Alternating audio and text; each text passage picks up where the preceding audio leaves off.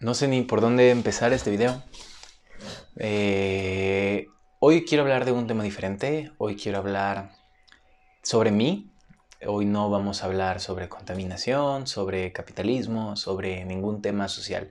Hoy me voy a enfocar 100% a mí y hoy les quiero contar una historia. Eh, bueno, antes de, de platicarles, quiero contarles un poquito sobre el, background y qué ha pasado últimamente con mi vida en los últimos días. Y pues bueno, eh, desde hace una semana aproximadamente eh, empecé a tomar algunos cursos. Eh, empecé, ya llevo un curso terminado de escritura creativa. estoy con otros dos, otro de escritura y otro de guionismo. Y pues bueno, algunos cursos que tomé en internet. Pues para mi uso personal, por motivación y, así vaya, ¿no? Cosas que, me llenan, que me hacen feliz. Y pues bueno, em, justamente en este curso que acabo de terminar, una de las tareas o actividades que te recomendaba como para ejercitar este, este pues músculo que es la escritura, por decirlo de algún tema, es crear un diario. Aparte de mis ejercicios de escritura, pues me recomendaba crear un diario y, vaciar mis pensamientos, vaciar mis pensamientos, mi cabeza, mis sentimientos y básicamente todo lo que está como que atado a ti. Y se me hizo muy similar a lo que es la meditación para mí, igual ya con el tiempo que llevo pues meditando, eh, se me hizo algo muy similar, entonces pues trataba de meditar en la mañana y escribir en la noche. Y más o menos así era mi rutina. Este, cuando terminé mi curso de escritura, para poder certificarme tenía que escribir un proyecto final, eh, un texto breve y, pues bueno, para poder generar ideas sobre ese texto, empecé a, a, iniciar este diario, que era una de las recomendaciones de mi maestra. Entonces inicié este diario y lo que surgió me conmovió mucho, realmente fue un, un vacío de emociones, casi como una experiencia en una terapia psicológica este, comencé a escribir y de repente todo salió y salió y salió y salieron cosas muy personales que me dolieron mucho, lloré escribiendo. Eh, pero ¿por qué se los quiero compartir? Porque creo que hay algo en este texto. No es algo que esté editado, no es algo que esté pensado, simplemente algo que un día paré y empecé a escribir. Entonces, pues bueno, hoy les quiero leer eh, mis pensamientos a lo largo de mi vida. Quiero confesarles que dudé mucho en grabar este video, eh, dudé mucho en publicar esto, pero pues hay algo que me llama a hacerlo. Eh, me da mucha vergüenza, me da mucho miedo, pero no lo sé, creo que hay una versión muy vulnerable de mí que no conocen y que ya no tengo miedo de mostrarla. Y creo que después de eh, muchos momentos de meditación y muchos momentos de, análisis interno, eh, creo que hoy por fin, por primera vez en mi vida, me siento en paz, me siento tranquilo y, creo que eso me hace darme cuenta de, todo lo, que viví. Y eso es lo que me motivó a, escribirlo y tal vez a compartirlo en esta situación. No sé si es un error, no sé si después me dará vergüenza y lo eliminaré. No sé si, si alguien de ustedes se siente así, si esto les sirve a alguien, el saber que no está solo. O si les dará risa a alguien, pues adelante, a final de cuentas yo estoy subiendo esto y me estoy exponiendo y sé a qué me expongo. Pero bueno, esto lo escribí esta semana y pues bueno. Hoy terminé mi primer curso de escritura creativa. Aún falta entregar mi proyecto final. Decidí iniciar este diario buscando inspiración, buscando vaciar mis pensamientos, esperando algún día encontrar en ellos una frase, un tema, una historia o algo que me inspire. También lo hago como ejercicio, para mejorar mi ortografía, mi redacción y mi caligrafía sin duda. Creo que escribo mejor en el teclado. Ahí no me preocupo por los acentos, si algo no me gusta lo elimino sin necesidad de tachar la página ni ensuciar el papel.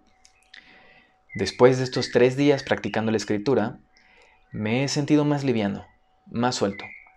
Los problemas no me agobian más. Ya no siento ese vacío en el estómago, ese temor paralizante que me quiebra la voz y me hace sudar. Supongo que esto también es gracias a la meditación. Dos o tres semanas ya las que llevo practicando meditar 15 minutos todas las mañanas. Definitivamente me siento mejor que nunca. Después de tanto tiempo, tantos años de sufrimiento, el sentimiento por fin cesa. Y no es que mis problemas desaparecieran o que mi vida haya cambiado radicalmente. Todo sigue igual, pero mis pensamientos por primera vez no me torturan. Compruebo que es verdad la frase inevitable es el dolor, pero sufrir es opcional. Creo que la combinación de estos sucesos fue lo que detonó mis sentimientos del pasado sábado. Ese día, ayudando a mi amiga Mariana a grabar su demo, me di cuenta de lo mucho que extraño el arte. Me di cuenta que no estoy haciendo nada en mi vida que me haga feliz. Mi trabajo, mis acciones, mis hábitos y hasta mis pensamientos me están llevando a un lugar a un destino al que no quiero para mí. Siempre he tenido claro lo que quiero, solo que por miedos, inseguridades y muchas cosas más, siempre me negué a intentar. El arte para mí no es un hobby. El arte es mi vida. Y es que si me quitan esto, esto que amo, mi vida no tendría sentido vivirla. Siempre tuve miedos. Miedo a las alturas, miedo a mi mamá, miedo a la confrontación, al conflicto, al fracaso, a ser juzgado. Siempre he sido promedio. Tengo amigos, siempre he tenido muchos, pero nunca he sido el mejor amigo de alguien. En la escuela siempre fui de ochos. No era ni tonto ni listo. Nunca me distinguí por mi inteligencia ni por mi estupidez. En los deportes mejor ni hablo. Puedo jugar, sí, pero talentoso no soy. Cuando era niño quería escribir. Nunca se lo dije a nadie, pues eh, me aterraba que se burlaran de mí. Pero cuando por fin me animé a intentarlo, entró un niño nuevo a mi primaria, Esteban. Aún lo recuerdo. A él, a sus 10 años, escribía y recitaba poesía con una habilidad digna de un Nobel. Ahí terminó mi, carrera de escritor. No podía competir con él.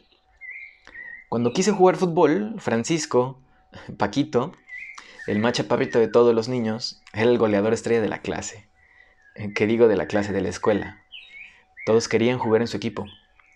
Y pues yo, que en ese entonces usaba zapatos ortopédicos y plantillas correctivas para mis tenis, no tenía oportunidad. Cuando intenté dibujar, apareció Sebastián, quien siempre hizo caricaturas increíbles. Recuerdo que hacía unas ranitas de origami y las decoraba con ilustraciones. Bueno, creo que hasta le compré una de tan bonitas que estaban. Ni siquiera quiero mencionar a Enrique, que él ya hacía retratos casi hiperrealistas y dibujaba un anime increíble. Toda mi vida he sido muy malo para ligar. Me da pánico. En mi mente es más fácil idear un plan perfecto para que la situación sea la ideal y parezca que fue el destino lo que nos unió ese día pero no, para mí es más sencillo llegar a hacer todo eso que, llegar y decir hola.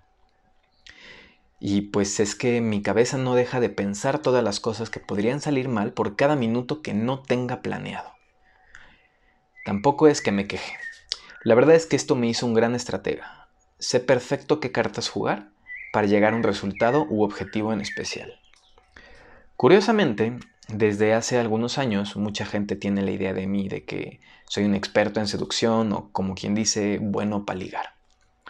Honestamente yo no lo creo.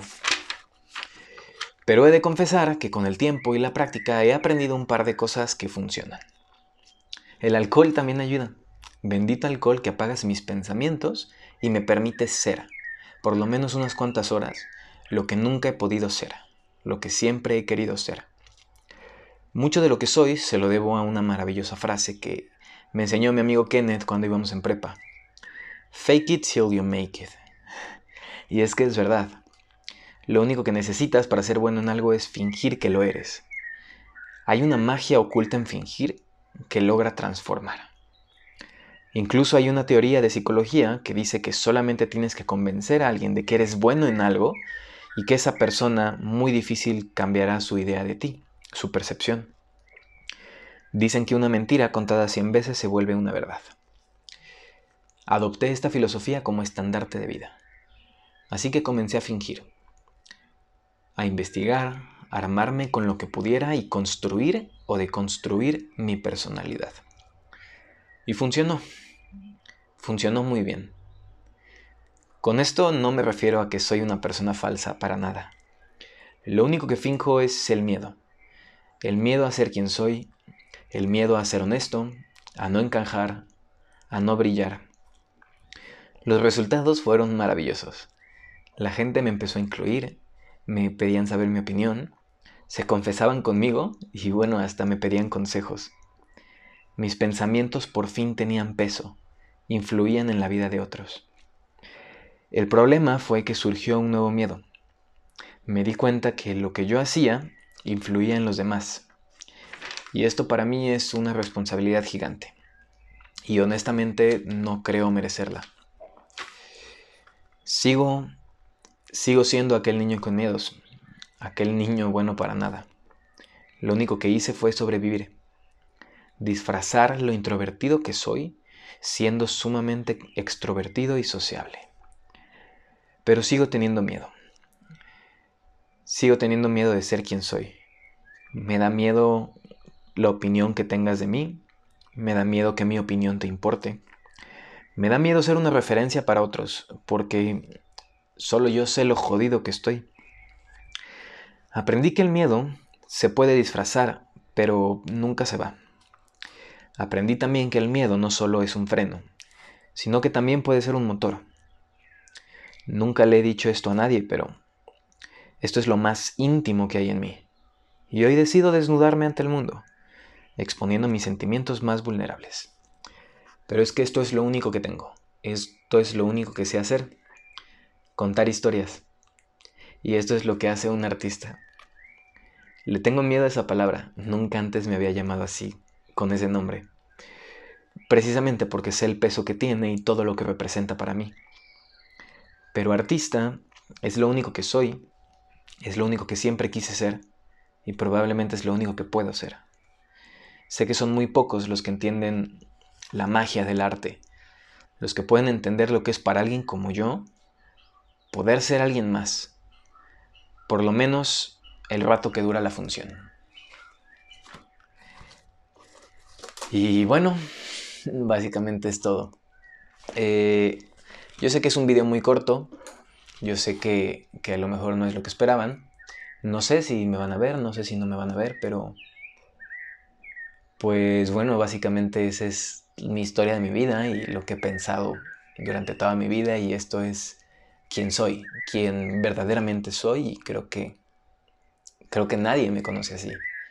Y creo que ya es momento de, de pues de expresarlo. Pero bueno amigos, eso es todo. Muchas gracias por verme. Eh, una recomendación, claro que sí, no puedo fallar. Vean Bojack Horseman. Está increíble. Voy en la segunda temporada y está increíble. Las frases de vida que tienen son espectaculares. De hecho, muchas, algunas de las frases que tiene Bojack Horseman y sus personajes también me inspiraron un poco a, atreverme a, pues sí, a salir, a flotar. Pero bueno, espero que te haya gustado. Si alguna vez te has sentido de esta misma forma, házmelo saber. Probablemente no puedo ayudarte nada, pero pues bueno, es bueno saber que no estamos solos. Y eso es todo. Nos vemos la siguiente semana y recuerda que eres bienvenido siempre. Bye bye.